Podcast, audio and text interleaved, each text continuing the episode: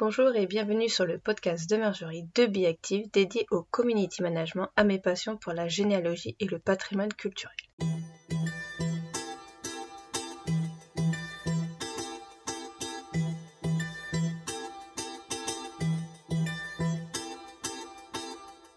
Aujourd'hui, nous allons aborder un thème de généalogie qui va être les fonds iconographiques.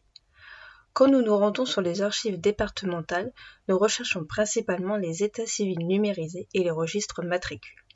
Mais les fonds iconographiques regorgent également d'éléments surprenants et importants pour ta généalogie. En effet, ces fonds vont te servir à agrémenter tes recherches en généalogie.